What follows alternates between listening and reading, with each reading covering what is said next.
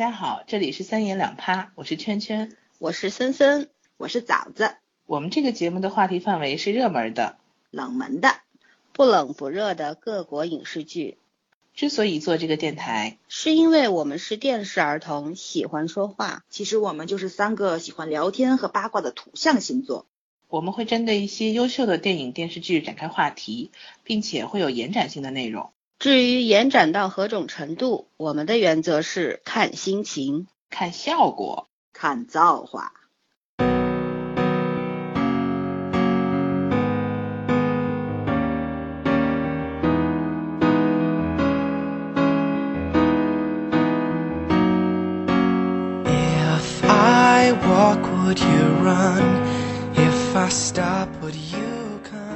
呃，又到了录节目的时间了。那么今天我们终于坐下来要聊一部聊起来非常艰难的韩剧啊！我亲爱的朋友们，其实这部剧我已经到现在目前为止十二集播完了，然后我坦白我只看了九集，另外两个小伙伴看到了第六集。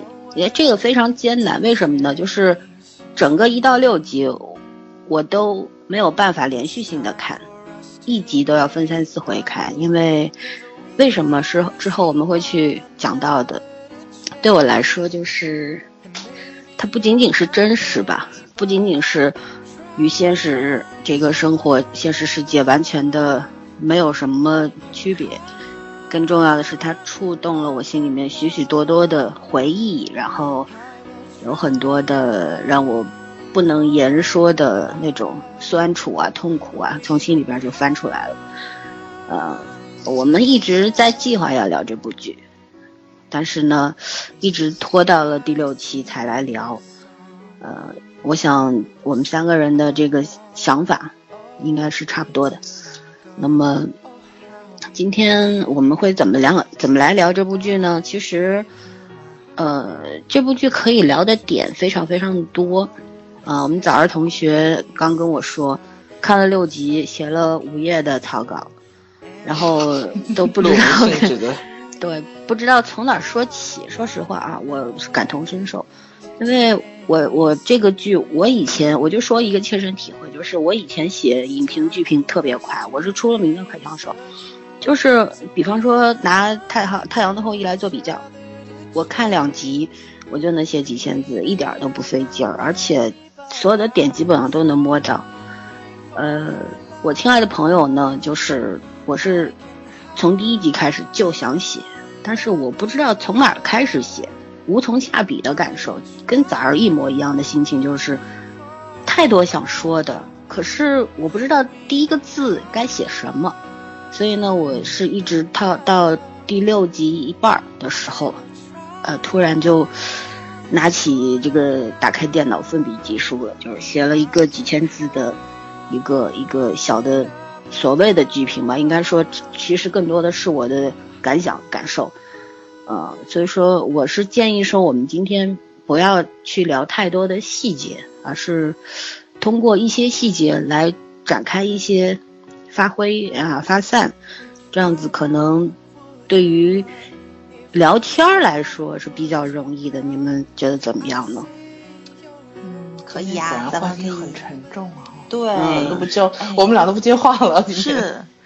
嗯，上来心情就是，就是因为要聊的痛点太多了，它不像别的地方似的。你其实也有搞笑台词，咱们那天也说了，但是找了半天发现。其实很多很搞笑的台词背后的含义，也是让人有一点点心酸啊，就是没法言说的，也有一定的负能量在里面。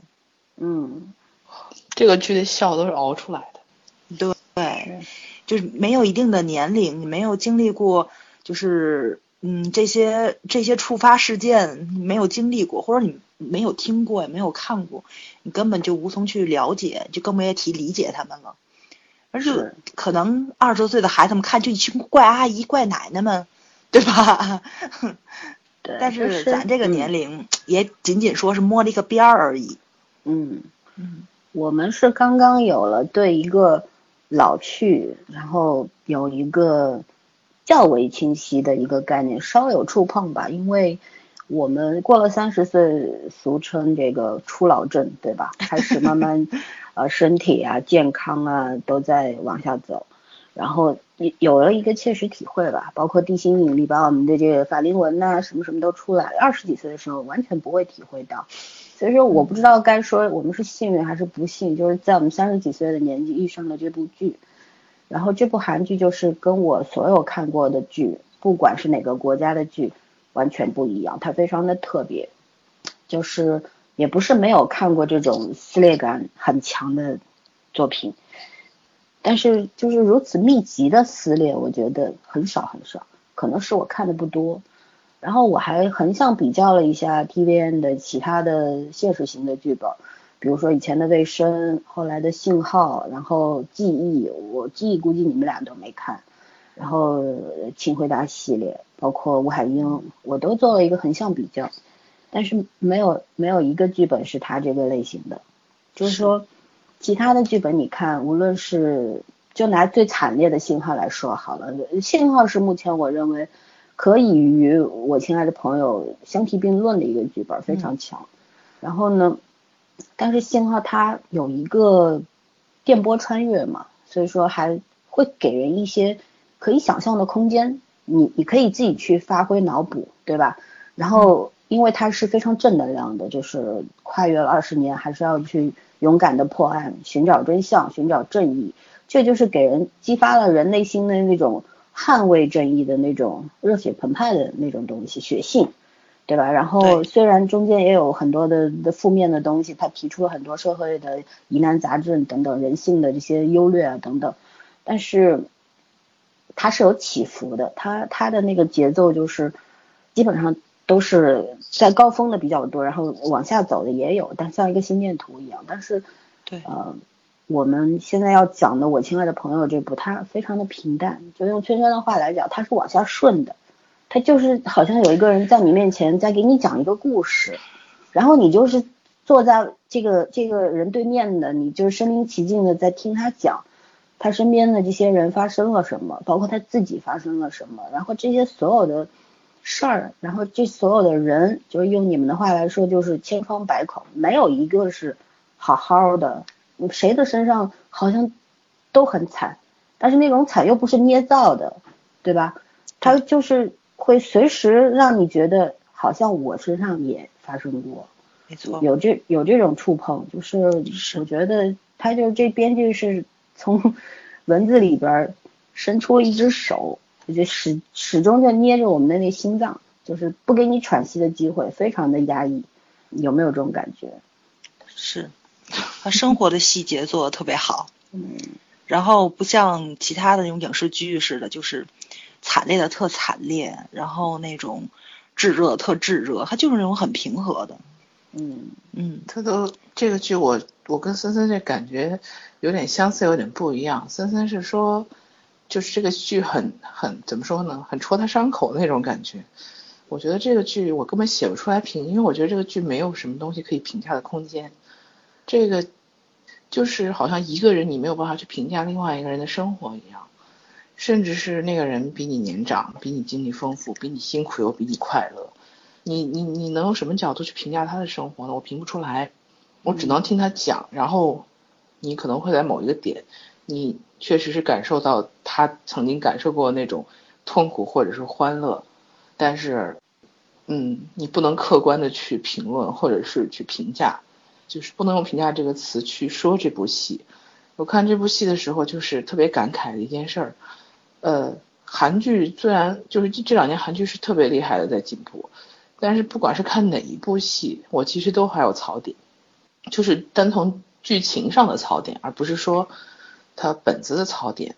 但是这一部戏，你看我今年其实最满意的本子到目前应该是吴海英的本子，呃，整个结构和节奏都很好。我其实对信号也有一点不满意，但是我真的信号其实有一点不满意，因为看信号我有时候会出戏。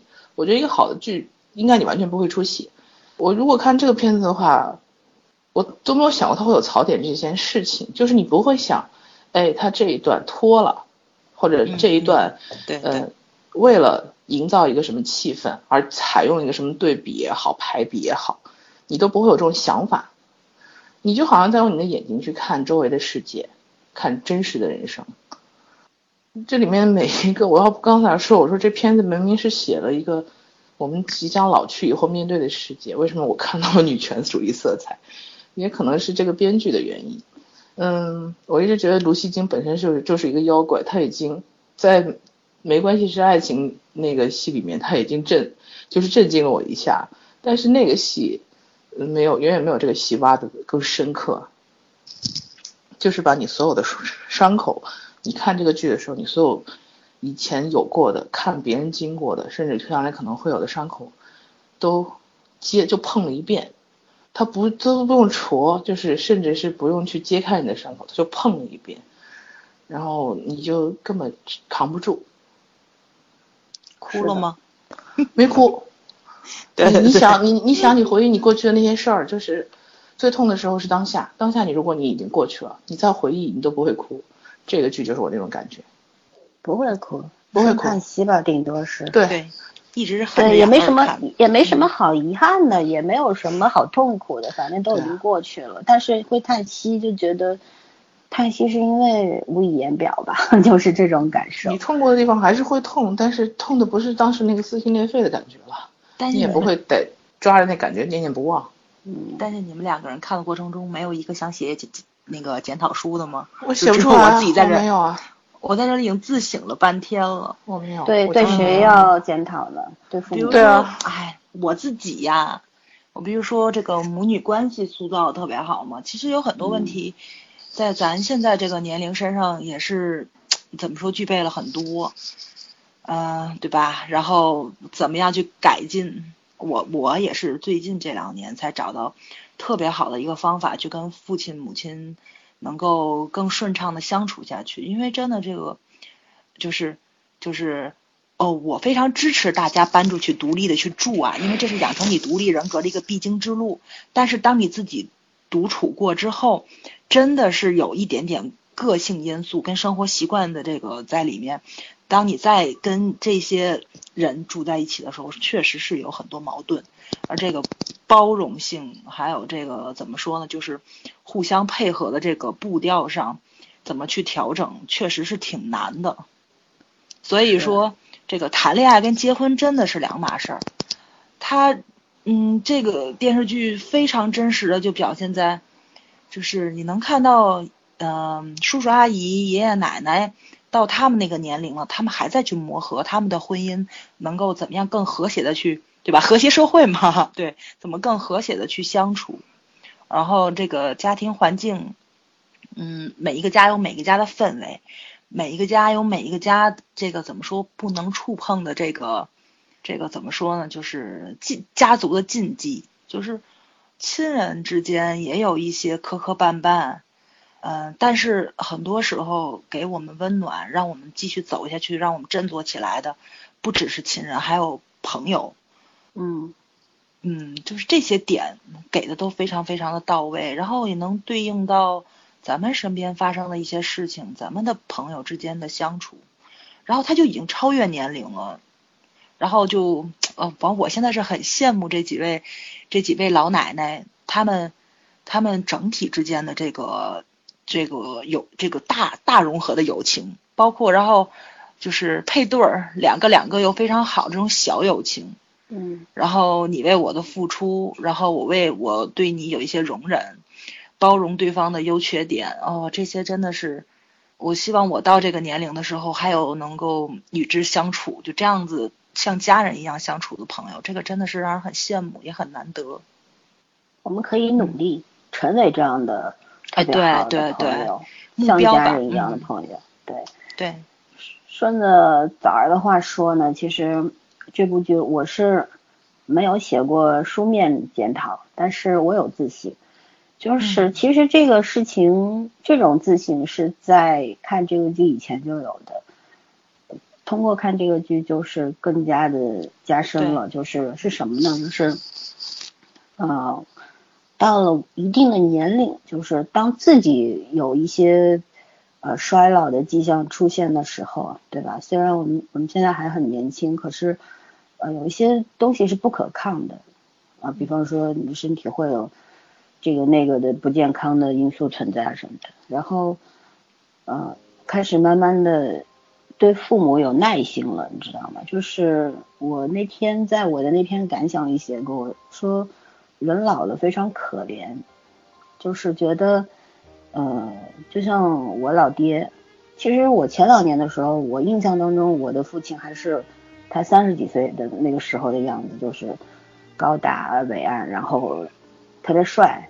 但是就是说，突然有一天，就是可能就前几年有一次在饭桌上，就是那个一瞬间，就是一抬头看到他那个鬓角有白色的时候，就觉得哦，原来我爸老了。然后其实我和我父亲原先。嗯，我们家庭比较特殊嘛，具体也不说了，你们俩都知道。就是我和我爸属于那种敌友关系共存的那种握手握手状态，就是 就是我们可能前那些年就是吵的要比好好相处的时候多，但我们不是纯粹为了什么利益或者是不平或者怨恨吵架，也不是，就是我们那性格就是火星撞地球，就是。嗯，可能看一个新闻都能吵起来，但是就是说，所以于是我们我们就分开住，然后自己过自己的。可是呢，就是说我我现在不跟我爸吵了，就每次看到他的时候，有时候我爸一个双子座，你们也知道，就是 分裂，你知道吗？有时候时而好，时而坏，就这种，就是他不是脑子不好，他脑子太好，就是这种。所以说呢，想法非常多。你你你你跟不上他的跳脱，所以其实你应该看你爸自己跟自己吵，你是劝架的才对。他吵不起来，他他他自己跟自己特别好。分裂的不够狠。所以说，所以说现在就是就觉得，哎，你说有时候看他腰背也没有那么坚挺了，然后呃。你看他以前从来不做饭，他现在还学习做饭。他就说：“哎呀，他说你们现在也不小了，我现在我就学做饭，然后我能给你们做几顿饭，你们常回来吃饭。然后那我要是不给你们做饭，还有谁给你们做饭？你听到这话的时候，你心里什么感受？就是就特别的不知道说什么好。但但是就是一定要去去在每一次可以和他和平共处的时候。”一定要让他高兴，就是哄他也要哄他开心，就觉得，就讲想想以后，我我说实话，我看我亲爱的朋友，我觉得感触，我不是怕死，我觉得人必有一死，怕不怕都都那么回事儿，对吧？就你怕也好，不怕也好，可能我现在有些有些畏惧的话，但是可能过个十年二十年，我就真的无所谓了，这个需要时间，但是我怕的是。有一天我们会跟我们最亲的人分开，这个是不可能抗拒掉的一个事情，也逃避不了。对，这个是我不不敢就连续的看这个剧最大最大的一个原因。然后就是包括看到《第六集末》，你们俩今天也看到了，就是金雅阿姨和她的妈妈，嗯，那个那一场戏就是在海边，妈妈突然就走了，然后有一个远镜头就是。呃，阿婉和那个母母女还在海边那边嬉闹追打，就两个强烈的对比，一个是女儿抱着年迈的母亲，这边已经痛哭失声了，那边还在欢笑，哎，就觉得这个就是不知道怎么说好，就是这个这个就是我们要面对的现实问题，就是当你当你欢笑快乐的时候，有人在那么痛苦的。那么那那样子的痛哭，但是有一天我们会变成痛哭的那个人，这个是回避不掉的。所以所以这个剧让我最痛苦、最难受的地方是在这儿，因为我经历过。如果让我再经历的话，嗯，我我我说实话，我现在没有没有任何想法，我都不敢去想这个事儿，你明白吗？明白，明白。我我我特别好的一个朋友，就是我后来租房子也一起住的一个朋友。她怀孕生子的时候，我一直在产房里面陪她嘛，等于说是她旁边的那个病房里面，有一位比我们小一点点的一个小女孩，生怀的双胞胎，但是生出来的两个孩子最后都没有留住，等于说就是这边这边是就是所有的都在迎接新生命的时候，他他的那个病房里面，他失去了两个孩子，就是这个得到与失去这个同时冲击的时候，这个太痛苦了，简直是这 这是那是我人生第一次特别强烈的去对比到这个最开心的事跟最痛苦的事情连在一起，因为所有的亲人都会过来看小宝宝嘛。然后嗯，所有的人都是亲人兴高采烈进去啊，孩子的很好啊，哎，产妇怎么样啊？然后孩子起名字了吗？买东西了吗？然后塞红包啊，那边所有的人都是抹着眼泪出来，眼睛通红，然后等于还得安抚产妇，然后就是看到那个就是年轻的丈夫，还有那个什么公公婆婆，还有这个老丈人跟这个岳母，就所有人还得强颜欢笑去安慰过来。过来探望的人啊，那个对比简直是太强烈了，然后就觉得人生如戏，就就嗯，有有一部这样就现现场在播报的电视剧的感觉，就是人生就这样对比出来的幸福感。就是最最让人难受的事情，就是其实这些最痛苦的人，反而要为了照顾别人的心情，对，然后去说一些言不由衷的话。我我觉得这个我。这个是我们中国人，我觉得这个这个算是我们中国人的人之常情吧，我们都这么干。可是我最不想要的就是这个，为什么不能在你痛苦的时候就说我我很难受，对吧？你们别过来，然后或者说我开心的时候就大家一块聚聚也是可以的。就这个要说的话就说的远了，就是要谈的东西太深了，咱们可以避过，但是。今天有什么说想法吗？我现在想法太多了，像被他被你俩说的，我现在不知道该怎么讲话。我看着我下午做的笔记，我现在在发呆，你知道吗？说一说你比较喜欢的情节。我跟你讲，不是比较喜欢的情节，因为这个戏我这两天事儿有点多，所以看的晚嘛。我我看到那个嗯赵文成被撞那个镜头，我当时下意识的就叫出来了。我妈还问我怎么了。我我好像从来没有，就是所有的影视剧，你都会在心里面知道下一刻钟要发生什么。嗯。和像他这种戏的话，就是，呃，就是其实一开始我们都讲预知到结局了。嗯。但是我竟然还是会被吓到，我当时挺佩服导演的，你知道吗？太真了，就我看那，对我看那一段的时候，其实我知道他就就肯定是在这个时候被撞的，但是我没有想到那个镜头就那么突然发生了。然后我当时之前都那么快乐，对不对？对啊，而且他就是一直在预告他我要去的那个地方，对，那个地方其实是他们幸福的终点。我就是说，嗯，是在跑向幸福，但是没有到达终点。嗯。然后时间又定格在那一刻。嗯，我本来以为这个戏跟爱情没什么关系，后来我发现，他选了这个阿丸当女主角，一个是为了用他的眼光去，去观察上一代人，包括他自己。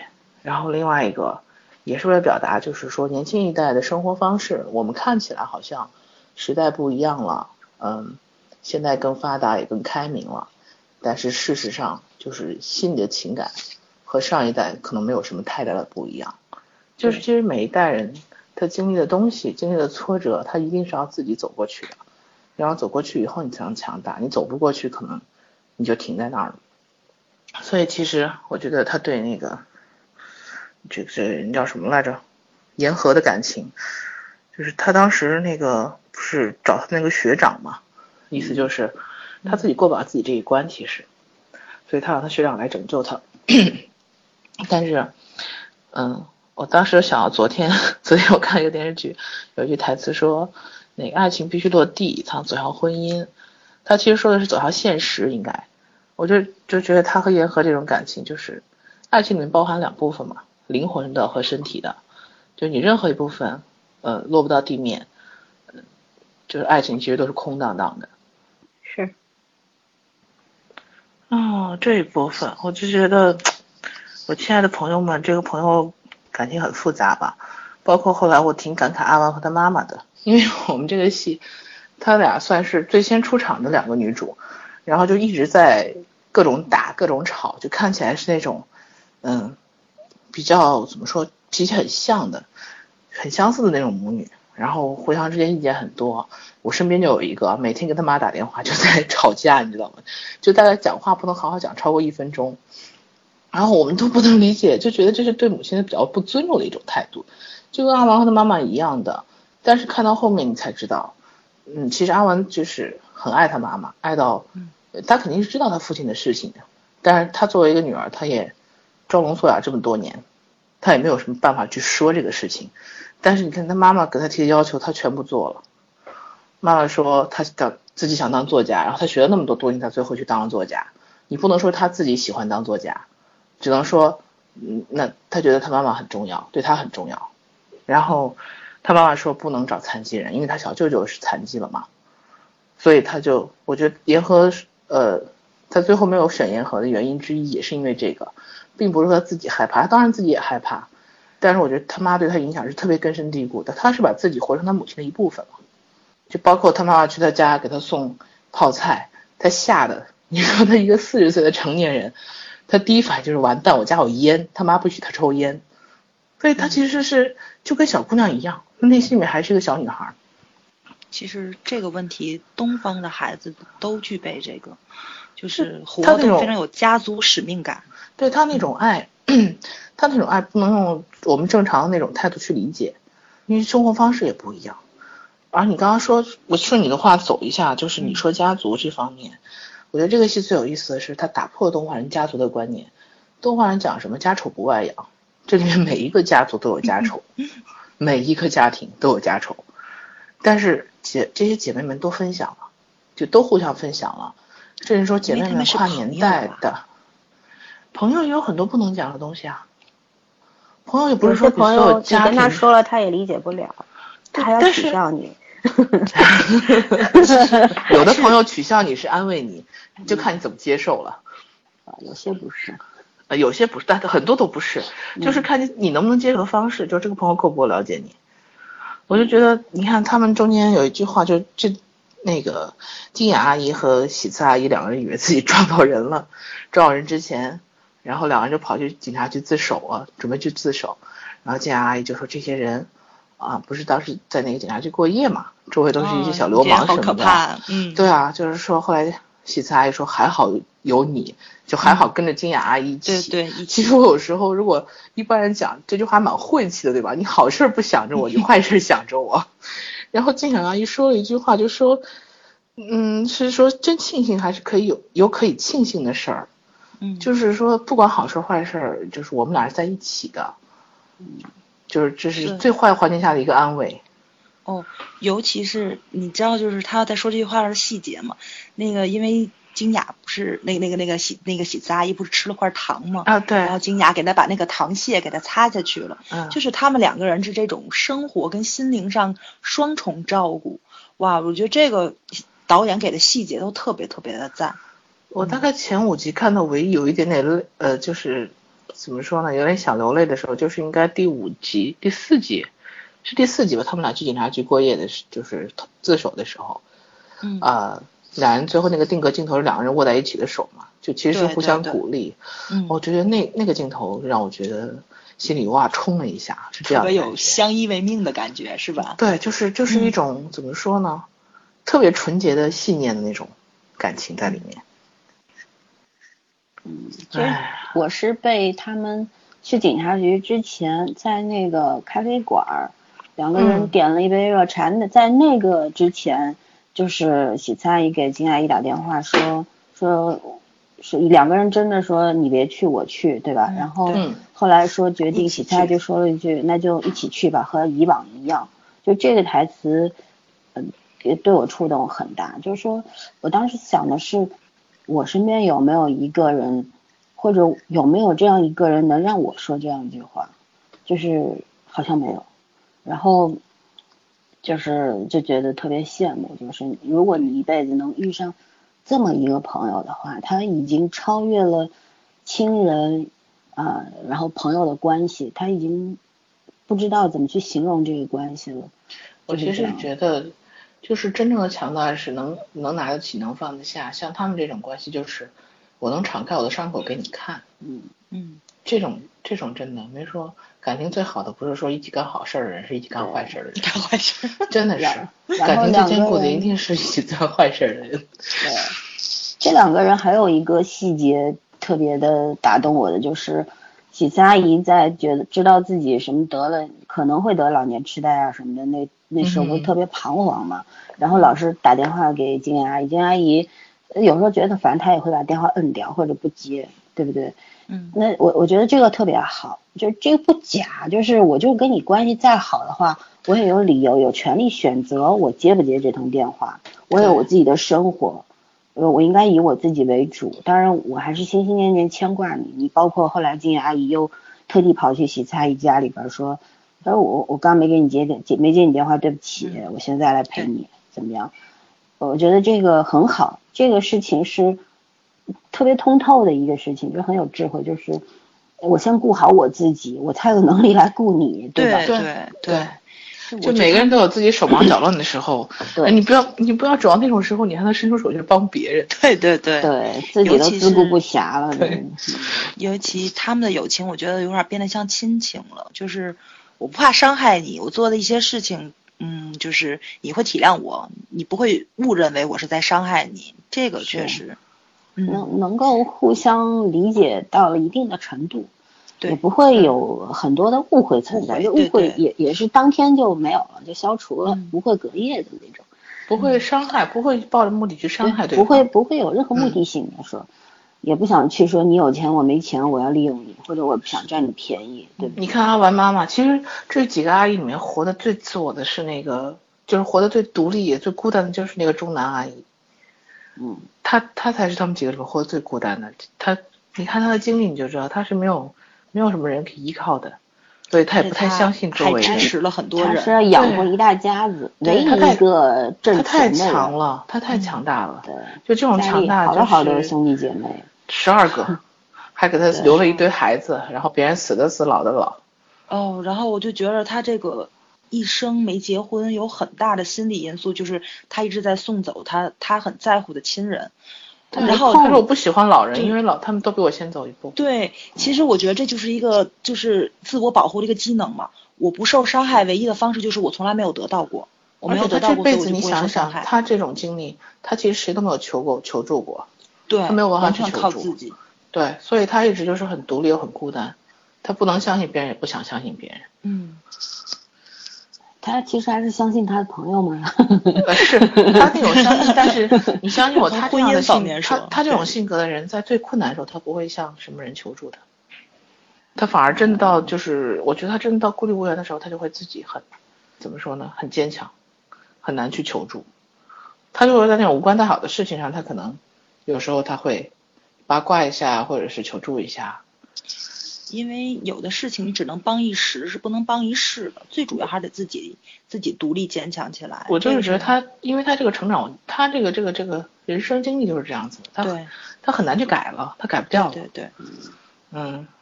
然后你看他那个少女心，我会感慨一下，我刚 才谈过恋爱什么？对对对，就是他那个后来那个老头儿不是三角恋吗？他们在陈才叔叔。对，然后我就一直在感慨，我说不管到什么年纪，开这个油嘴滑舌和和跑车都是泡妞利器。对呀，太会聊了，简直是。嗯，是真的是。但是他在第八集的时候，就是你们还没看，我剧透。我没看，剧透。中南阿姨 直接就把这个陈才叔叔给排除了。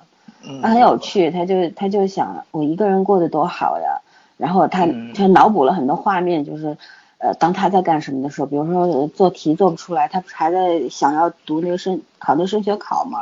然后，呃，他就幻想那个陈才书坐在边上，就跟他说：“你怎么这么笨呐？这个你都不会，乘法都不会。”然后，比如说他刷锅，这陈才书就跟他说：“你要用洗洗米的水刷锅，不要用洗洁精，不要用干嘛。”他就觉得哦，我要崩溃了，因为我干嘛非要弄个人来管我？我一个人活得多好呀！他直接就在心里就把他否了。然后那天正好是还有一个就拍戏的那个叫什么媛的，姻姻缘还是什么缘？那个阿姨。姻缘对，嗯嗯，就那正好在，然后看着他英叔英叔英叔阿姨啊英叔，然后就看着他自说自话的一个人在那边，然后他就说你是不是疯了呀？还是你痴呆了呀？然后这个钟大阿姨就说，不是，她说，我觉得我不应该跟他在一起。但是最有最好玩的是什么呢？是她虽然嘴上这么说，但是她还是忠于了一个女性的本能，就是我我虽然不要你了，但是我也不想成全你们。然后就是那个陈才，就是约那个喜慈阿姨去旅行，说开跑车出去玩。然后喜慈阿姨是，呃，正好是就给这个打电话也关机，那个打电话也没人接，或者是连那个金雅阿姨那时候也要闹离婚，然后她也是忙的没空来理你的时候，他就给陈才叔打个电话，行，他说咱明天去去那个旅行吧。结果陈才叔还以为是这个钟南阿姨给他。讲了好话，给他发个短信说谢谢你钟南。他说不是你的话，就这喜子不会答应我。结果钟南直接给喜子打个电话说，他说我我和成才对你来说谁重要？然后喜慈他说当然是你了。他说既然是我重要的话，你就别跟他去玩。很有意思，觉得这个要六七十岁的人了，特别好玩。这个时候就没有什么说年龄的成熟啊什么在那边，这就是一个属于一个女人的本能，就是咱俩是好姐妹。对吧？你你得对我更好一点，就不要为了个这个臭男人 你就抛弃我了，就是这种，特别有意思。所以说，这种就是好兄弟，然后好闺蜜抢了自己的男人、女人这种事情，就古往今来都是不都是不能触碰的。这个，这是绝对不能犯的禁忌。哎呦，防闺蜜防蓝颜呢？对对对对，防火防盗防闺蜜防蓝颜嘛。话说英叔其实和阿文他妈妈才真的是相爱相杀，好吗？我觉得他们俩在搞笑。哎，但是我特别理解，我特别理解这个，对，真的，我跟这种东西确实是，就是他没有办法去怨别人，啊，他只能怨他最，就是说他最相信的那个人，那是他感情所有的寄托了。他他其实也不是，他恨的是，就是你你你既然是你是我的人呢，你是我的，就是你不应该站在别人的旁观者的角度，你怎么能去承担这样一个角色？哪怕是你无心之过。你也应该告诉我，就是这样。他恨的其实就是这个，对吧？后来两人说开了，就什么事儿都没了。其实我觉得还是人跟人不一样。嗯，比如说你们看《奇葩说》，对不对？就是闺蜜，比如说闺蜜的老公出轨了，你要不要告诉闺蜜？对对对，对吧？都是这个问题。那有的人就说告诉，有人说不告诉，所以你就要告诉想知道的人，不告诉不想知道的人。对。那咱怎么知道呢？就得平时聊一聊了。问题。对，反正我是肯定要知道的。他要出轨的话，我闺蜜要知道，她不告诉我，我肯定会生气。我是这个样子，我要活得明白。他那个意思是你要不要去帮他吧？当时的辩题是。对啊，你要不要帮他？撕，对，开 撕。但是这个这个里面不就是要不要说吗？你要不要帮？就是他觉得是你帮着他们瞒了我。要不要去帮他撕？还是两个概念，其实。就是就是，其实就是对于。说到这儿的话，我顺着刚刚圈儿之前十分钟以前提过的一个，因为这个在后边第九集、第八集的时候有交代了。说到阿丸和他妈妈兰溪两个人，就是他们就是刚刚圈儿也说到了，说阿丸其实他他人生过程当中，他是把自己活成了母亲的一部分，但是在第九集的时呃第八集还是第九集我给忘了，就是两个。就阿兰终于爆发了，因为妈妈知道了他和那个社长，就是出版社社长的那个，嗯，那个事情。其实那个时候，妈妈亲眼看到他们俩抱在一起那一刻，其实他们俩是在说再见，两个人都说我们要把这个事终止了。嗯，然后阿兰也是跟他很好的告别，用一个，我觉得这个告别非常好。可是他妈不在现场。他妈是隔了老远的，就看到他们俩抱一块儿，他觉得哦，原来你那些阿姨们说的事儿是真的，然后他他绷不住，第二天就去打那个社长了，因为他们本来就都认识嘛，这个社长是阿文最早的初恋嘛，对吧？阿文和这个社长分开的时候，就是转身走的时候，那一刻还跟他说，他说再见初恋，那真的是特别好吧，就是一个非常理智的一个再见，就是那个社长也说，我我是我知道你爱的是言和。你忠于你自己，你想怎么样就怎么样。就其实社长知道他为什么会离开一个残疾人，他知道，所以就对他说了这句：说你你想怎么样你就怎么样，就是这样。然后艾文就决定要要去了，然后没想到他妈就是这个事情就是非常的分成两段，就是一个在下定决心说我要开始好好活我自己了，然后他妈上去打人去了。然后，就是通过通过第三个人，因为被打的还挺严重，去医院了。然后那个底下的人就给阿文打电话，结果阿文正好在书店，那电话够不着，那电话在手里一大摞书，也也没法拿电话，就错过了。然后到第二天的时候，他接到就回电的时候，人家跟他说昨天发生的这个事儿，他就受不了了，然后他就他就喝酒抽烟什么的，然后他妈来找他说我们要谈一谈，两个人不谈，阿文拒绝跟他妈交流，你知道吧？就是然后然后就是阿文说又过了一天，他去找他妈，到他妈家里去就说他说我准备写小说了，就是你让我写的关于阿姨们的这个故事，他说你就是我的第一个采访对象。他说：“我们从哪儿开始说？就说说六岁那年，在外婆家门口的旷野里，你为什么要杀了我？哦，你前面应该有一个啊，对，他喂个小女孩吃东西，对，嗯，喝喝喝，他妈妈给他的是养乐多是什么的？是是个毒药，反正是意思就是。对，其实阿婉那时候是知道的，知道那个是有毒的，因为他妈想死，就是他就问他妈，拼了命的就问他妈说：你为什么要杀了我？他说我我都知道，他说我这么多年，他说你说我是谁？”我是你的谁？他妈就说你是你是我的，意思就是你是我的财产一样那种。说我让你干嘛你就要干嘛，你竟敢对我怎么样？其实我觉得这就是气话，妈妈也未必是真是这么想，就是说出口的可能就是一个反话了。就吵架的时候没有好话，但是阿婉当时就是两个人两个人和解的方式是扭打，然后把玻璃砸了，手上两个母母女俩都受伤，手上全是玻璃渣。然后血淋淋的两个人在那边拼命的，一个要要一个去抱着他，一个推开他，这样很激烈很激烈。就是这个是，你想这个戏其实到目前为止就两个特别激烈的片段，一个就是呃沿河撞车，还有一个就是阿婉这个。然后阿婉这个时候，他就跟他妈说，他说说就是我为什么不跟沿河在一块儿？因为沿他妈妈不知道沿河被撞车嗯，对。对，直到这时候，阿婉说，因为他残疾人，是你跟我说的，不要找像舅舅那样的残残疾人，对，不要找有妇之夫，对吧？然后他说，所以我抛弃他，我回来了。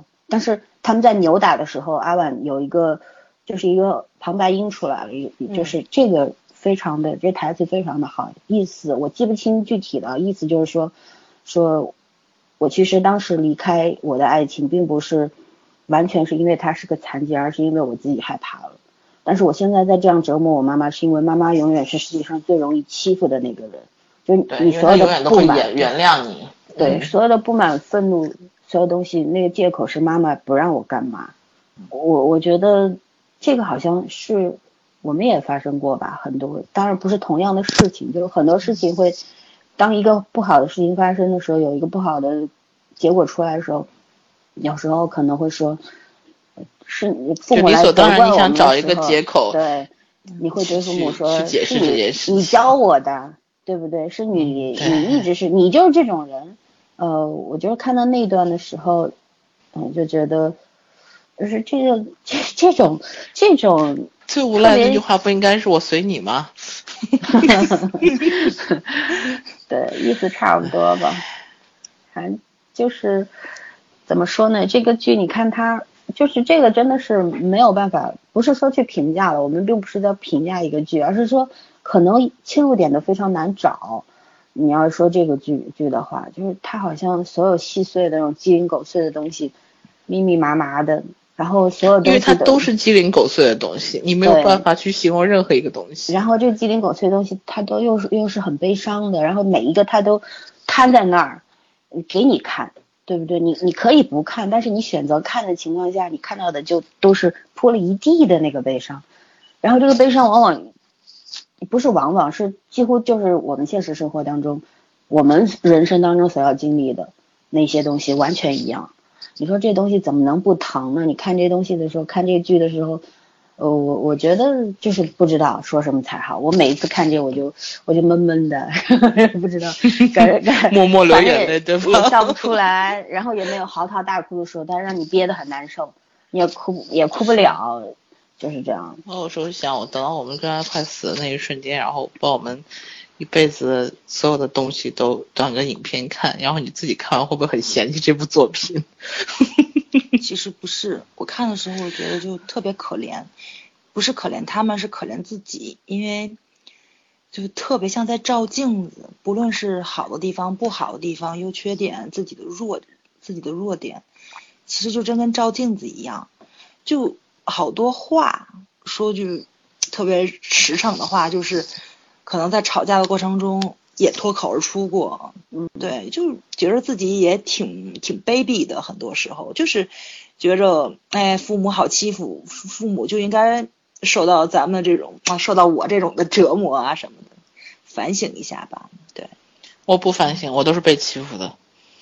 然后趋利避害是人的我真的没有哎，我真的没有父母有时。候也会这样对我们的嗯，只不过说他们老了，我们应该更多的体谅他们。是而在我们小的时候，他们更多的体谅我们，就是现在是倒过来了，谁都没有十全十美的，没办法。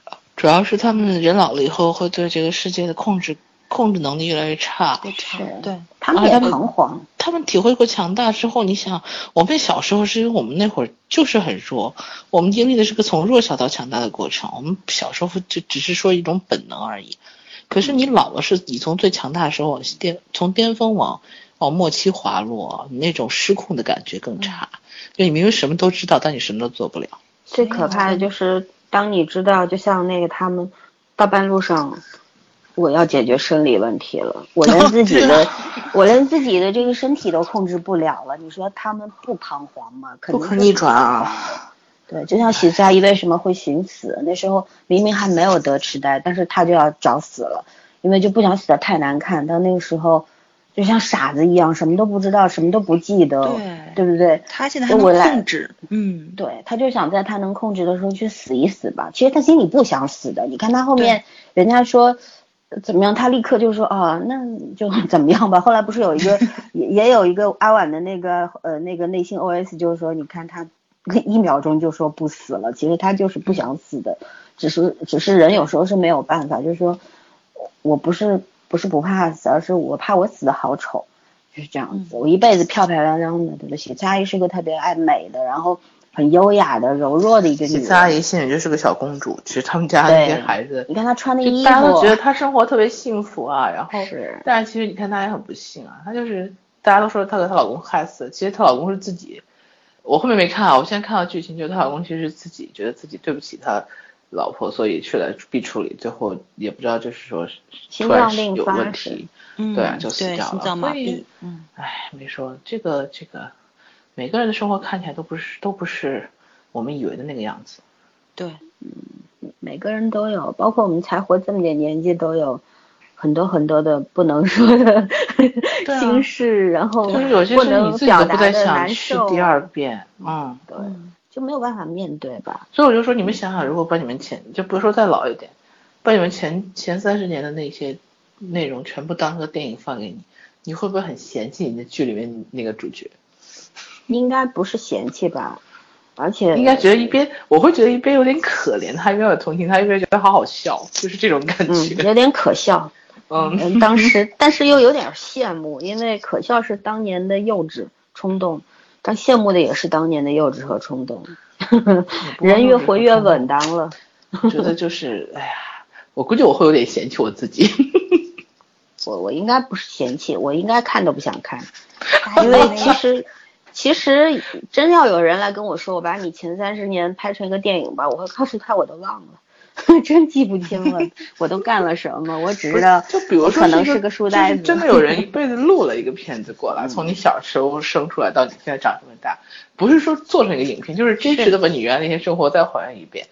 嗯，主要啊嗯，圈圈啊，因为你是天秤嘛，你嗯，追求优雅，所以你会觉得，哎，对你少来吧？就是我小时候呢，也也也真的是没有什么，我小时候还是很金牛座的。我从我是什么时候开始觉得我觉得我像天秤座？应该上高中以后，就我天秤座那面面无限放大，不知道为什么。天秤座不是纠结吗？我小时候是特别简单的金牛座，而且也从来都不不在乎那些外在的东西什么的。我就没说天天跟假小子一样。我从小就是洗脸，北方不是那个天干嘛，然后我都我都洗脸洗手就是水里哗一泼，然后就过去了。然后就是手脚都那种冻，也不是冻疮，就是那种皴掉了，然后脸也是风上刮的红彤彤的。这种事情，要抹油这种事情，从来都不是我妈给我做。你别看我妈处理天秤座，我妈从来不给我做，都是我爸做的。可以想象吗？我爸在后面追着我抹着油，你说你老妈得有多嫌弃你呀、不是我妈都已经放任自流了。我妈没有，我妈从来都是觉得长什么样子就是什么样子，好看就是不好看，不好看就是不好看，人家就是这样。就不需要外在修饰什么的。然后我爸就是女生那有女生样子啊，像金牛座嘛，然后就先追我后面，一会儿给手上擦油，一会儿给脸上擦油的。啊，哇，你现在变成这样，真的是自学成才。我现在真的是自学成才，我妈到现在都是都是这个概念，天天都是给我炫耀，你看我什么都不抹，皮肤还比你好。你在家园也是炮灰啊？对啊，我说那是你爹妈生的比我爹妈生的好。哎，真该给你一个白羊的爹。不要，我真的受不了，我扯回来，我扯回来，扯回来。所以我就说，哎，你们还真要扯回来？我就是不做声，就是想看你们两个扯到哪去。我们这有哪有是讲星座了？怎么可能会扯不回来？嗯，表现不错啊，加一分。我们没有双子座。然后，后从从从星座回来啊，我聊一聊吧。这部片子里面嵌入了两个电影，特别好。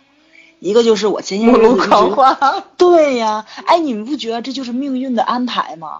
今年啊是《末路狂花》，不是女权主义片子吗？肯定不可能的，它是的，是的，对，我就觉得很巧。问题是我没有看这部韩剧，我就给你们俩推这部电影了，对吧？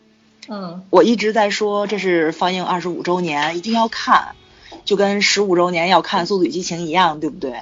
然后没想到这里面就放了，对，作者也是在致敬嘛。哎，对对对，跟你一样是粉丝。嗯，尤其是他这个搭的两个角色，就是那个谁，那个塞尔玛跟那个谁，跟那个，哎呀，光想塞尔玛身材好，想不起来另外一个那个 那个路易斯。一说身材好就流口水。对对对对对对，跟那个谁，跟那个路易斯，他们两个人的这个性格，其实跟那个谁。喜慈阿姨跟那个金雅阿姨也是有一点点那么比较相符的地方，对，就是一个是单身，然后一个是有老公，然后婚婚姻的生活还并不是很如意，然后都有一个梦想，就是想要有一个潇洒的假期，然后出去完成自己的这个就是怎么说快活一个快活几天是几天的这个梦想，对，跟电影能契合上，还有就是后来那个学长。跟那个那个阿滚两个人看那个卡萨布兰卡，就一点镜头闪过去了，但确实他这个片他看过。对，然后然后这片子我好喜欢。哎，你你觉不觉得就这部电影跟那个他这他这个还有那个谁那个何岩啊不对言和何岩，对 何岩儿对 那个跟言和他们这三角恋也特别像。然后你知道这卡萨嗯。卡萨布兰卡，我跟好多人都都都去聊过这问题，就是这个女主她到底是爱跟着她走的男人，还是爱留下来的男人？她不可以都爱吗？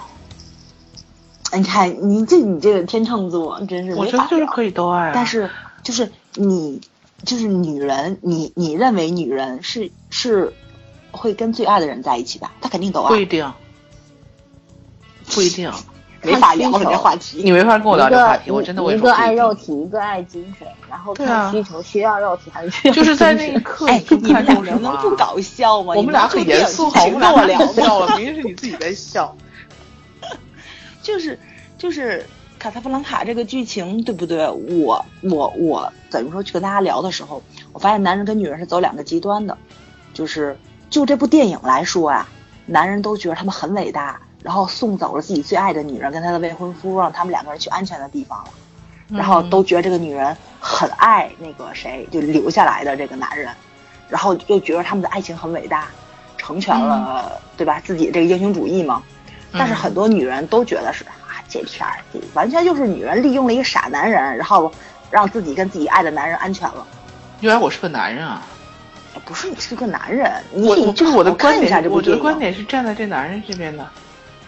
反正我看的时候，我就是虽然表就演演绎上是他确实是两个人都爱，而且主要就爱那个帮他们脱困的男人，但是但是就是这个以这个女主角的这个性格上来说，她爱的话，她她肯定会留下，她爱的她肯定会留下。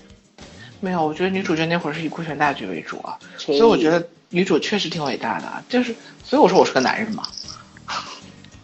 哎，这还是思维模式问题。对啊，你说你才是分裂，你一边替女主说话，一边替男主说话，你想干嘛？我就觉得这这个编剧也很有问题嘛，是不是这性格很？我替老孙说一句，你还你还记得我们在聊什么吗？哦，对，记得聊嘛。啊，对，抽回来，抽回来，不要聊，不要聊这部电影。有人去，有人去喝水了吧？我觉得。我在吃话梅。我我我们来聊聊这五个阿姨吧，好不好？好啊。阿姨都聊。哎，你们都不喜欢聊爱情吗？这个剧讲的是友情，爱情靠边。这个是讲可是那个讲的是人生啊，爱情占的部分太小了。你们不觉着言和也有一点点卑鄙吗？我一直觉得很卑鄙啊，所以我跟你说，这个片子里没有男性正面角色。啊，对对对，OK，行，那就那就话题略过，同意我就行了，继续聊别的。呃，对啊，就是俩人互相那种，互相在试探。一开始是有条件不结婚，等到有可以结婚了又结不成了，然后现在结完了，就是说你如果要真的是放下就放下呗，俩人还扯不清。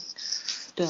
对对，他好像一直在折磨着阿婉，阿婉他明明是阿婉是还爱着他的，然后他一直说说，呃，不甘心啊，对对，但这也是可以理解，爱也可以说不甘心因为自卑，就是很生活，对，这这也是很正常很正常的事情。嗯，他其实说说说白了，他要是还是放不下的话，绝大多数原因还是因为爱，卑鄙的话每个人都会有，对吧？对如果真的那么干脆，就彻底说我放一个女人幸福，可能也真的没有那么爱。对，毕竟那个时候他确实是一个不婚主义者，嗯，突然要下定决心要娶一个女人了，然后厄运来的那么突然，猝不及防的，你让他怎么办？其实他自己也没回过神来，两个人其实都都在那个噩梦里面。我觉得他们两个的爱情就在那个厄运来的时候停掉了，停掉了，点了一个休止符，然后就。不知道怎么往前走，每个人都很彷徨，然后不不停的就在那边切磋，就是今天你试我一下，明天我试你一下，但是而且反而因为这个停掉了，就好像永远跨不过去一样，所以大家才陷在那个坑里面出不来。都都那么痛苦，其实活着都好痛苦，可是又装的都很洒脱。我插句话，你们有没有觉得他们俩就太怀念那个严和的腿的那一段儿？嗯，其实让人特别心里特别疼的感觉。是。就你怎么说好那都不对，对啊，但但是那个事儿就不对吗？嗯，老天不公平。我觉得言和很聪明，你知道吗？他其实知道他们两个要在一起，有很多坎儿要过去，他就在潜移默化的把这些个坎儿都摆出来，跨过去一个是一个。他其实解决问题。对，对对对，就是一步一步的试探和解决，先试探感情还在不在。如果在的话，就解决这个问题，就是怎么一步一步。他心思很 心思特心机呀，很重嘛。觉得有有那么会讲情话的摩羯座吗？摩羯座都不是不讲话吗？要看对着谁，不是不会，而是那个人要对，你知道吗？唉，理由好多。我不得不说一句，腿哥真的是我唯一见过的男人穿男衬男男人穿花衬衫，然后不流氓，看起来很帅的。谁说的？大仙儿也行啊。大仙儿有时候我觉得他还是流里流气的，赵英成身上那个感觉，他本身不管穿他白衬衫也就那感觉。嗯，对，赵英成他穿花衬衫真的不太容易像流氓。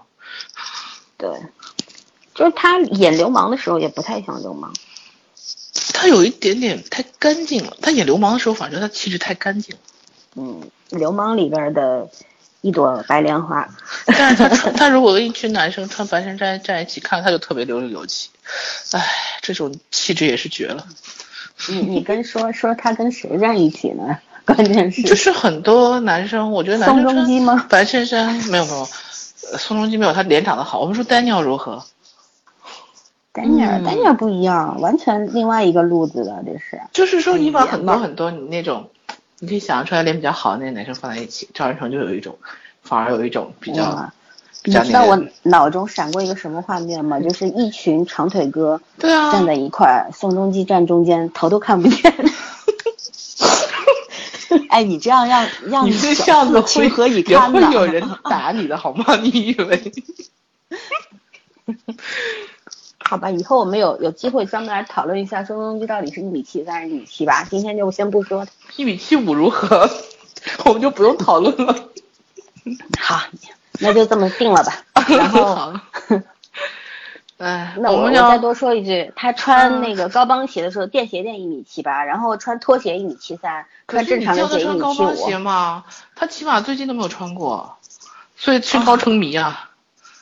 那我们一定要讨论这个吗？不应该拉回去。是啊，我现在真的受不了。是每次每次说出出来，小宋总要这个身高，你知道吗？我讨论的是赵仁成好吗？我讨论赵仁成是他扯到小宋身上，因为谁让小宋的 那好哥们儿都那么高呢？还真的，嗯，哎呀，他一个矮人，他非要选在一堆高人里边，什么那个没有就求什么嘛。是是是，我这段剪了吧，要不啊？我们我们来继续说，我无所谓。说阿姨嘛啊，好，我们从哪个阿姨开始？你们最喜欢哪个阿姨，我们就说哪个阿姨，好不好？每个人都可以说一个。嗯嗯。啊，我喜欢哪？我哪个阿姨都挺喜欢的。喂，完了这就我说完了，我们可以结束节目了。我每个都挺喜欢的。没劲，哎，快点，我们是一档正经的这个谈话。节目啊，嗯，我也在，我也在思考这个问题，就是说从个人性格来说，我最喜欢中南阿姨。我刚想说，但是我突然觉得中南阿姨太孤独了，我不喜欢，我不希望一个一个老人家太孤独，就内心太孤独了。呃，对，嗯，哎，我就是你还说这个呢，我前两天还在跟朋友去说这个问题，因为。呃，就我这个就是已经下定决心，就是不结婚这个事情啊，真是在前些日子同学聚会上又引起轩然大波了，然后就就好几个人围着我在给我做这个人生动员嘛，就跟他们探讨这个话题了。我说就是，其实人活着啊，就是要享受孤独，排遣寂寞，这是完全两个不同的概念。嗯，对吧？孤独你是不可能消除的。为什么讲的这么有哲理？然后我没有听懂。人生来孤独，寂寞是一种怎么说？一种情绪，但是孤独是一种状态，是一种特别长久、永恒的状态。对，你是不可能消除掉的。然后所以说，寂寞是可以排遣掉的，但是孤独是你避不过的。你要么就去享受，要么就去跟别人分享，就一起过；要么就是你逃避它，用任何一个方式其实都可以吧，对不对？嗯，单身不结婚也可以跟别人分享呀，咋？对啊，是不结婚，很多事情是不妨碍的。对对对，但是但是你要明白，就是就是 有一些朋友，可能大家人生经历不一样，然后是嗯，对他们可能会放心不下你，对，然后就觉着就是说你可能嗯，会觉得再要强，还需要有一个人陪着你的，对，就是主要担心你老了没人管。是，就是父母也会说嘛，老了怎么办呢？去敬老院啊，有钱就行。对，结婚了，老了有有儿有女也未必管你，没错，对。何况你有老公，万一你还得管他呢，到时候 还 还得多管一个也不一定。嗯，但是可能大家都还没有到老了的时候，对，没有精力，没有发言权，真的。对，没错，没错。就也许啊，我觉着可能再过二十年在一起的时候，他们会无限羡慕我，也说不定，对吧？每个人都在羡慕别人，其实他们别人。最有趣的事情是我我讲一个负面能量好吗？你们不要骂我，就是我我曾经就是写一个论文的时候，我写过一段话，大意就是，其实每个人在表表达那个态度的时候，都是因为自己，因为我就是作为朋友的话，我觉得我是你的朋友，我好像有这个责任来告诉你这些，但是其实这是为了满足满足我自己朋友的这个身份的需求。而不是我真正为你好，这个是第一点。然后，呃，其实真正如果说这句话让你成个家吧，以后别人只有父母，他不是可能绝大多数父母他可能会觉得哦，你不结婚我挺丢人的。但是其实他内心想的还是我们死了你怎么办？就是这样，这是父母最最最真实的想法。但是往往他们表达出来东西那个话语。不是他们真实的想法，他们就会跟用一个特别不好的那个话来来跟你讨论这个事情。是，但是真的有的父母是挺恶毒的，我好像跟你们讲过一个，是是是，对不对？这个是没有办法的，是有的，对，是有。嗯，奇葩就不要拿个例来，对，不能拿个例来说，对，不能讲个例，我们只能说整体性的。然后我我还要说第二点就是。有些你看，其实他生活的明明很糟，他在婚姻里面非常糟糕的人，他反而会逼着你，或者是天天扯着你要往往婚姻里面蹦。他甚至会告诉你的是，其实你明明知道他活得很糟糕，但是他会告诉你看，呃，我我有家有室啊，有夫有子，我多么的幸福。每个人都真的是有这种需求，所以当我为什么不太，如如果不是我认可的人，如果我不是非常信任他的话。就是别人要跟我说这些话的话，我可能会当他说第一句的时候，我就跟他说，我们今天不太适合来讲这些话，我们换个话题吧。呃，可能我的这种直直截了当会让人家难堪，但是我觉得他那些话说出来会更难堪，让我们彼此。所以说，你下次可以试试这个方法，但你不要拆穿他，你你不要告诉他，你不要为了你自己来跟我说那些话，但是你提醒他就好了，警告他一下，你可以试试看，真的不要去听，任何东西到了你的耳朵里面，它都会形成一种作用力，不管它作用力是大是小，你知道吗？我们拒绝就好了，因为。就是其实其实活着都是为自己嘛，绝大多数时间就是我快乐也好，不快乐也好，我自己的事儿，你们也帮我负不了责，对不对？你们就少操心吧，就是这么回事儿呗。是，好吧。突然这话题那个语气就变沉重起来了。对啊。哎，其实这是一个人生阶段，没有办法，我早晚也要经历嘛，因为。你现在不给大家做一下人生预告的话，每一次见面，每一次聚会，对吧？都好，还是要还是回避不了这个问题。对对，每次都要提起来的。嗯嗯，就有一些就这些问题，就是是大家的问题，不是我的问题。是，没什么，我支持你啊。嗯啊，任何时候支持你。然后说中南阿姨的话，其实我觉得。刚刚你们俩说，她也是畏惧这个婚姻，因为也畏惧更老的朋友喜欢和年轻人在一起。但我我觉得她可能还有个原因是她没时间去去做她自己的事儿，谈她的恋爱。你看她不停的在挣钱，对，然后不停的在照顾家人，他哪有功夫去管自己的事儿？然后就这么蹉跎着就老了，然后等老的时候就追悔莫及。哎。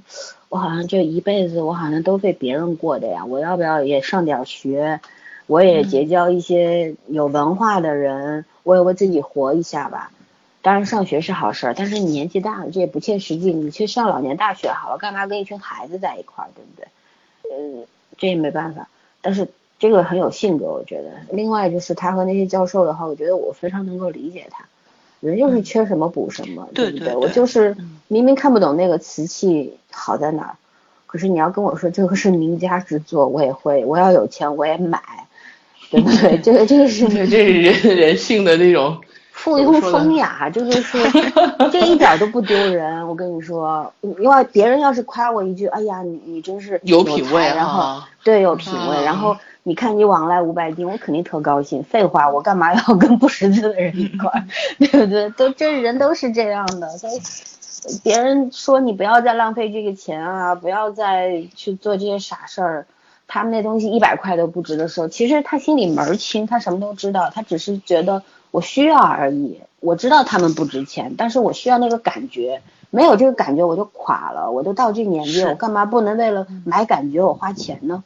对不对？对尤其是他说的那句话，我挺感动。他说的是这些穷艺术家需要这种支持，不只是那种就你买你你你买他东西对他的认可，还有就是金钱上对他们的帮助。然后我觉得确实，就是他可能有他自己的理解方式去对待他们之间的那种交情，跟可能跟咱世俗上的也是不太一样。对，各取所需的对是吧？对，是。有人需要精神食粮，有人需要物质上的。没错，没错。但是他们后面会互相拆穿了，说对方是乞丐。他走到一定的时候走不下去，就势必要分开走。对，没有真情在里面。说到这儿的时候，其实他们并没有分开，你知道吗？说完这个话，然后过了几天，那个教授陈冬日是叫陈是陈冬日，对，朴教授吧，他是叫又又给他送一个瓶儿，然后他然后他侄子就跟他说：“你不要收了，你收了你要上他们的当。”然后他姑妈就两眼发光，就说：“我为什么不收啊？我就喜欢这样啊！对对啊，他就是，反正我有钱嘛，我一个月挣多少钱，我分一分，我自己过得苦一点也没事儿。但是，唯独就是我需要的这个感觉，它能让我支撑下去。”这很简单，就像我们不不痛快的时候，我们还淘宝呢，对不对？不开心我们好吗？从早睁眼开始。对，然后不高兴了，我他就开始看到他的我们去商场逛街，取悦自己，这也是取悦自己的一个方式嘛。对，对不对？嗯，多好呀，很健康。哎，其实我他也不干别的坏事儿。我在想，他后面会不会有一天，他真的给了他一真的值钱的东西？也许他们有一天真的就是，也许他就是随便那么糊弄一下，但是结果就是真的是挺值钱的一个东西。不是，你要明白，就是这个，就是他的画，比如他的东西啊，现在是不值钱，但他成名的时候，对，你手里的这个，对，这你手里的这些东西存货就会翻倍的。对，毕竟他现在你看他五十万也好，一百万也好，其实没多少钱，一百万韩韩元就六千块人民币啊，也没多少钱买的瓶，还没我们一壶贵呢。就是我淘宝上随便弄个留香都要几千 块呢。嗯，对，所以说并不贵，还好还好，他挣的也不少，就还好，就是说这几个阿姨，除了金雅阿姨比较穷之外，其他人都好像还挺富裕的，对吧？最起码中产以上吧，不会生活发愁。对，然后金金雅，我其实这五个阿姨里边，我最喜欢的是金雅阿姨，我我觉得特别接地气儿的一个人。对她下午还和圈聊过，因为后来他跟那个石军叔叔离婚了，那这么大年纪快七十岁了，然后他妈妈没有了，然后大女儿也送走送到美国去了，然后他觉得他最牵挂的事儿都解决了，然后他要活他自己了。呃我我觉得你说一个人永远是那么有勇气。他当年其实，你看她她的老公也有那个弟弟啊什么的需要照顾，她其实不是不知道，这么多年装聋作哑的。因为那石军大叔他有四套房子都转给了他的弟弟们，他他是在想要卖这个他们现在住的这个房子，然后拿钱给大女儿的时候，那个钟南阿姨帮他查出来的有这么回事儿。然后呢，他当时也没怎么说话，他也不吭气儿，但是呢，他就很坚定说我要离婚了，就是我我管他怎么样，就是其实他其实你看他一开始选择这个婚姻的时候也是特别的无奈，很妥协于这个婚姻吧，因为嗯要照顾妈，然后已已经是这样，他他们年轻的时候那个社会还挺旧的，是一个比较陈旧的一个社会，然后就是你给你选了一个男人，你就你就认了吧。就是这种，然后这么多年他也是挺惨的，一路走过来，那么抠门儿，那个那她老公对不对？吃多吃点饭都不行的这种，然后永远老骗她，什么意大利啊，可可西呃不是可可西里，说错了，可可西里是个什么鬼？不好意思，你一会儿跟我们聊陆川吗？啊，我不喜欢他，不聊他。然后，那我也不喜欢。然后就是等于说是他永远是。他明明知道这些事儿，她就是所有他都知道，然后她也知道她老公是什么样的人，但是她，她是很有勇气的去承担了。你可以说她是妥协屈服了，但是你也可以说她很有勇很有勇气的去承担了这个现实，因为她不承受不承担的话，这个家庭就缺一个支撑，对不对？缺一个脚，那那些孩子也不会这样子长大，然后她的弟弟们可能也没有办法得到照顾，所以他是去勇敢的承担，然后等他老的时候，他觉得。现在所有的人都好起来了，那我起码我到这年纪，我还我还不能不能像我妈那样死了才变成飞鸟，我要在活的时候就飞起来。我觉得她就是一个非常有勇气的一个女人，从小到老她都是那么干脆。就是里边有个台词，就是慈禧在一说，她说我最了解她为人了，她就是那么一个狠毒的人，她双重人格。哎，这话当然了，只是一个。一个朋友之间的一个吐槽，有时候韩语它的翻译，它它用词用的比较严厉、激烈，对对，因为戏剧性嘛。但是有时候我们生活中也会这样说，你会形容一个非常有个性、很很决绝、很独断的一个人，就是你也会说他特别狠毒，对不对？他无论他是就是他当机立断的那个那个那个心特别的狠，不会拖泥带水的，他想好了他就去干。哎，我觉得他又是个摩羯座，怎么办？这戏里不可能每个人都是摩羯座，这戏就没法演了，姐姐。开玩笑，开玩笑，就是说，你们是，就是说，怎么去看待这个这个人的呢？你说金雅阿姨，还是说其他的阿姨？金雅阿姨呢？金雅阿姨是我觉得真的活得特别接地气的一个人呐。我就跟你说，她是一个怎么说呢？最生活化的。一个人就是你看他性格看起来就他们几个里最开朗的，除了阿丸妈妈那种，阿丸妈妈其实是蛮激烈的一个性格，她的性格看起来就是大大咧咧的，每一天就是你看开场就是每天忙活在几个闺女之间，然后忙活在伺候老公伺候老妈，就她生活其实跟个陀螺一样，但是她好像就从来没有抱怨过什么，但事实上，就是怎么说呢？他不管是对自己还是对朋友，他是设了一个限制的，就是他设了一个底线，就如果超过这个底线，这个生活我就，我就我就不再委曲求全，我就就是说，呃，一个普通人可能，你看她最反弹最大的一次是她老公说，说就你还去啊什么意大利，就是去那个欧洲旅行，他那个反弹特别大，就这个人其实他活得异常努力，就是为了他那个梦想。一个一个普通人很普通的一个梦想，呃，你可以你可以否定他的努力，你可以打击他，但你不能否定他梦想，那就是他最后全部的希望，就是他人老了以后都是觉得生命随时在离开自己，但是 总是还有一道光要照到自己身上，如果你把这道光给他盖掉了，他的反弹是不可以想象的。所以就像最后你说他会选择离婚，我倒觉得不奇怪，因为他一直在就从他第一次她老公他们俩就是因为那个欧洲游的事情。然后，他他就半夜离家出走，就因为这件事情，所以我觉得后面你说他离婚了，是因为各种各样的原因加在一起，那我觉得是挺正常的一个事儿。是她其实离婚的时候也未必是说对她老公无情了，呃，不是无情，那就是她选择生活方式不一样。只不过是说我现在要把我自己放到人生序列的第一位去了，你们不再是排在我自己自我之前的那些人那些事儿了。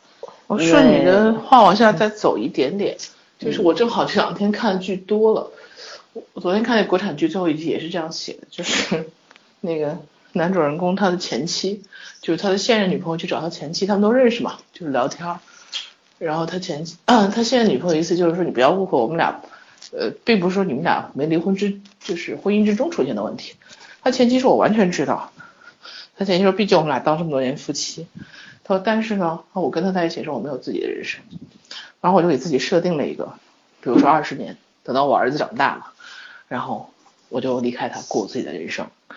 他说结果，这男的又从外面领了一个，其实不是他的孩子，是他爸的孩子。为了掩饰说是他的孩子，他领回来一个。他说我觉得我忍受不了了，说我一个二十年已经够受，你不能让我再带一个小孩子长大，所以毅然选择离婚了。我其实觉得这两个女主人公就是，呃，很像。”就性格上很像，就不管是生活多艰难，但是选择努力面对，但是不能超过我的底线，我是不允许任何事情越过我的底线的。就是妥协也有一个度。对，就是我人生终究还是我自己的人生。是，能能这样的话，就真的是很有智慧的人了，对吧？有有有所选择，但是有些事儿我坚决不干，就是这样。但是我们好像。社会当中有很多这个年纪到了他们这六七十岁年纪的一些一些中老年妇女，她的选择就是，好像我要屈服于，我就一辈子屈服吧。我就一直觉得一个人到了六七十岁会离婚，真的是很忠于自己啊。是，挺好。如果就这样委曲求全的话，就真的是把自己给弄丢了，再没有勇气找回来。就你明明看到那那个，就是你可能年轻的自己，就站在那儿的时候，你都没有勇气去抱抱他，然后你也没有勇气问他哦，年轻的时候你想要什么？你甚至不敢对问问自己这个年纪的自己说你现在想要什么？就唯一的就是过得好不好？对，就是屈服于现实，然后为做人家的妻子，做人家的妈，然后就到死就这么活吧。好多人都是这么选的，但是他觉得那个就是社会责任加给他的东西吗？是，还还有就是，除了社会责任，还有所谓的社会道德，是不是？对，就是我们今天今天和昨天一直在讨论的这个，就是这个社会对女人和男人的要求是不一样的。对，对女人特别不公平，而且很多女人她自己也不要求这种公平。嗯，我就不重复下我那句话，那句话让我听起来还是很反感。是的，然后就是我们最后啊，你你说，你还要去。你还要讨论喜色阿姨吗？不，我想最后因为时间也挺长，我们一小时二十分钟了。我想最后我们来讨论一下这五个人的友情吧。我觉得这个是虽然这部剧是在讲人生的诸多问题，但是最让人动容的还是五个人这个暖心的友情吧。一辈子你看，从十几岁一直到六七十岁，这慢慢几十年，中间也肯定是有磕磕绊绊，也也免不了。会打会闹会怎么样？但是最终就这五个人，还是能够这样子相依相靠吧，应该说到到老了，可能老公孩子都不如朋友来的那么靠谱，也能够将友情升华到这个状态，这个是最让人羡慕的吧，让所有的人羡慕的一个事情。嗯，就是想聊聊咱们都是怎么来看待这个友情，或者说，嗯，对这种友情有有一些什么样的想法？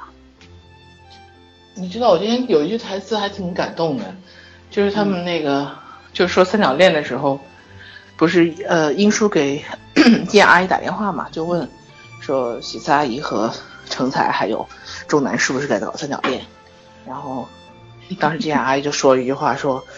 说没事就不要乱讲话，大概话就不要乱讲话。说说不要把我们六十多六十多年的友情给毁了。哇，我当时六十多年的友情，我我没办法形容我那种心情，你知道吗？从幼儿园开始的吗？我都没搞懂他们是什么时候的同学呀？这是就小学吧，因为看见一个村子啊之类的。他们他们应该是小学、初中都在一起，因为不有人初中早恋吗？应该是有上，然后有竹马，其实。对，但是后来有的有的上高中，有的没上，有的初中不就毕业嘛，所以他们应该交叉的时间会挺多的，就人生轨迹不一样，但是刚开始是一样的，嗯，也挺可怕的，我觉着，就是连你们家里那狗叫什么小名儿，一直到对吧，就是你现在你你老公出轨的事儿都一清二楚。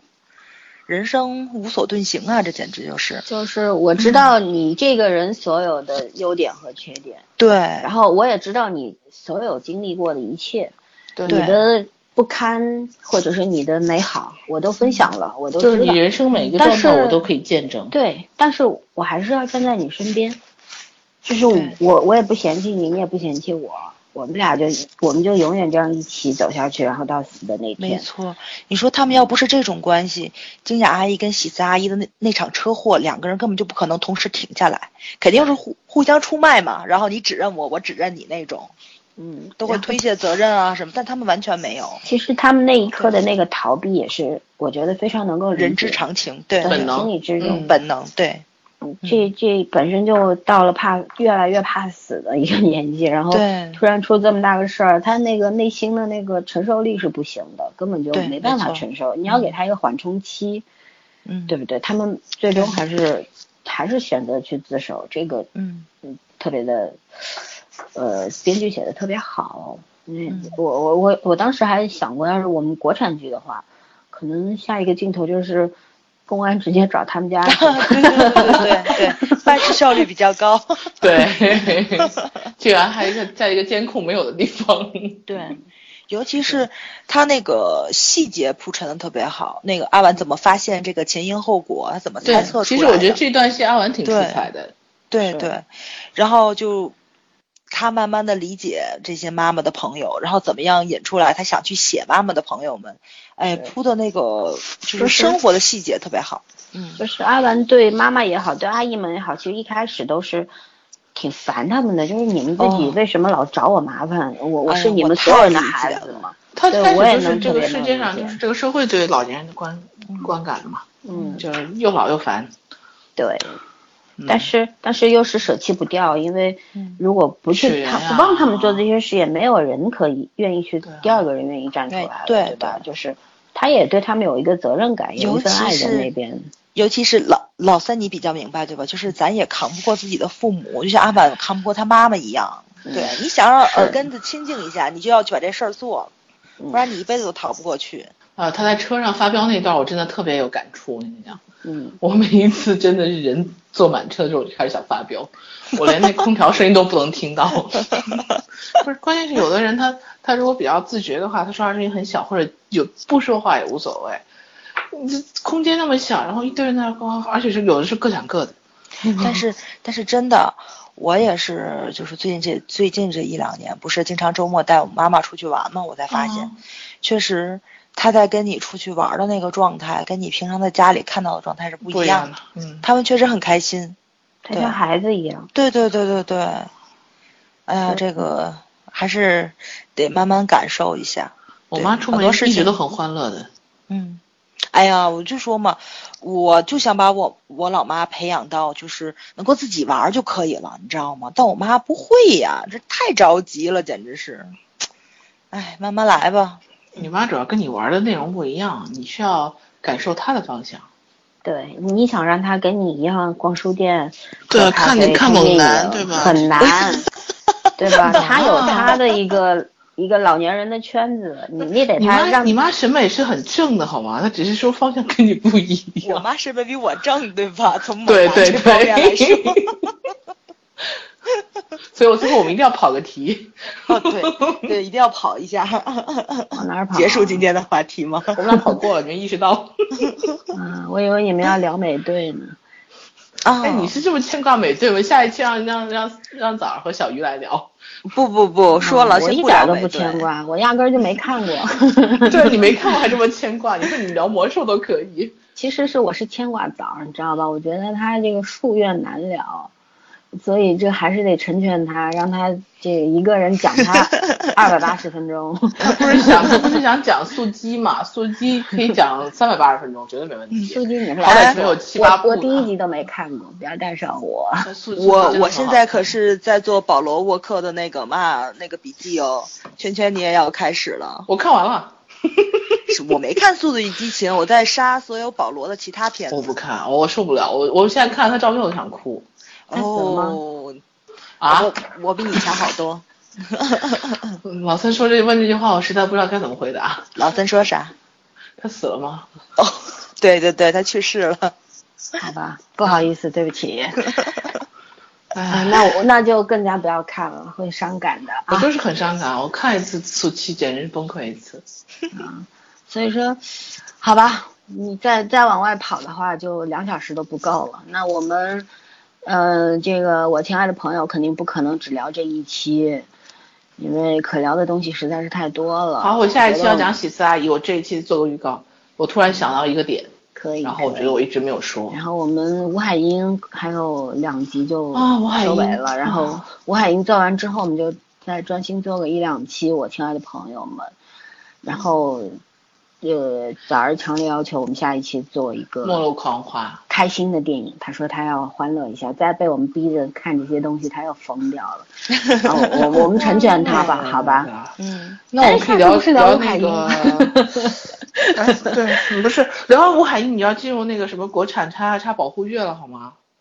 嗯，好。对啊，我咱不聊国产电影，国产电影这就是太侮辱。我付出的金钱了，对吧？你给他贡献什么票房呢？挣钱这么不容易啊！不要这样，不要这样。你是想让我们节目下架吗？太过分了。对啊，哎不，不过没事，今天有黑水在前面的话，我放心多了。我今天听你说黑水那一期了。好了，我一会儿要听。嗯，这个我们过后下了节目再说。那么最后，我们就各自以一句话来结束今天的。这个这一这一期吧，然后我最后还是有一些有几句话要说，你们俩先说吧。早先说吧。嗯，好的，我先说吧。呃，我想说的就是，其实每一个人生阶段吧，嗯，都有不同的追求跟感悟。然后呢，有一些就是大家对自己不满意的地方，就想规避掉这种性格，呃，包括环境对我们造成的一些缺点跟弱点。其实看 DMF，我最大的感受就是。嗯，很多时候就这种缺点，跟咱们自以为的这种缺点跟弱点呢，正是咱们自己的魅力跟最大的优点。因为在某一个时刻，你会发现，就是这些缺点跟弱点，正是你亲爱的朋友们爱你最大的真正的原因，就是这个样子。还是要接受自己吧，接受最真实的自己。嗯，你你的意思说我爱你是因为爱你的拖延症吗？哎，我现在可没有拖延症了。你这个理解太太到位了。好吧，好吧，那那我就给导补一句话啊，就是正好就想到一句话，就是说我们一辈子做错的事儿要比做对的事儿多，所以我们不要去计较什么错啊对啊，你就安心的好好的努力的尽兴的活着就好了，管他错对盖棺定论吧，对吧？这也轮不到我们自己来定论。嗯嗯，圈儿。啊。我年轻的时候，您最年轻时候上大学，听过一场白岩松的演讲，叫《渴望年老》。那时候觉得还听得挺就年轻人的热血沸腾。然后现在看 DMF 这个片子，我就觉得，其实你很多你生活中以前看不上的老人，也都是本沉甸甸的历史。这种年老不需要渴望，因为你终究都会老。所以我觉得这个片子并不是让我们讨论或者去学习什么东西，这片子就是感受就好，因为谁都躲不去，谁都也躲不过去这种人生会变老的这个事实，没有什么更好的或者是更糟的情况。嗯，是。对，好吧，那我就想说，跟这个电视剧没关系的话，我是要对我一个远方的朋友说的，因为他也听我们的节目。嗯，具体的一些信息我就不说了。我想对我这个朋友说，我觉得他，我们认识这么多年，然后你永远是在我心里面是一个特别有勇气的女孩，任何事情到来的时候都能够勇敢的去面对它，解决它。虽然眼前这个事儿是过不去了，但是我想说，就是我亲爱的朋友，谢谢你来过，然后也谢谢我们能够成为这么好的朋友。然后虽然说，虽然说很多事情我们都无能为力，但是呢，呃，无论去哪，祝好吧，然后也想对你们两个说，说我们都努力努力，然后，呃，成为最亲爱的朋友们，好吧？嗯，好吧，再见，我最亲爱的朋友们，再见，青姑，再见，再见，晚安，晚安，晚安。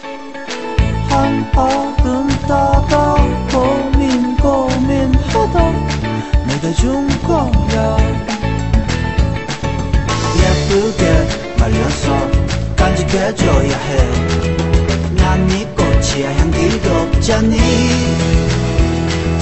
I got one 어쨌든 난 좋아요.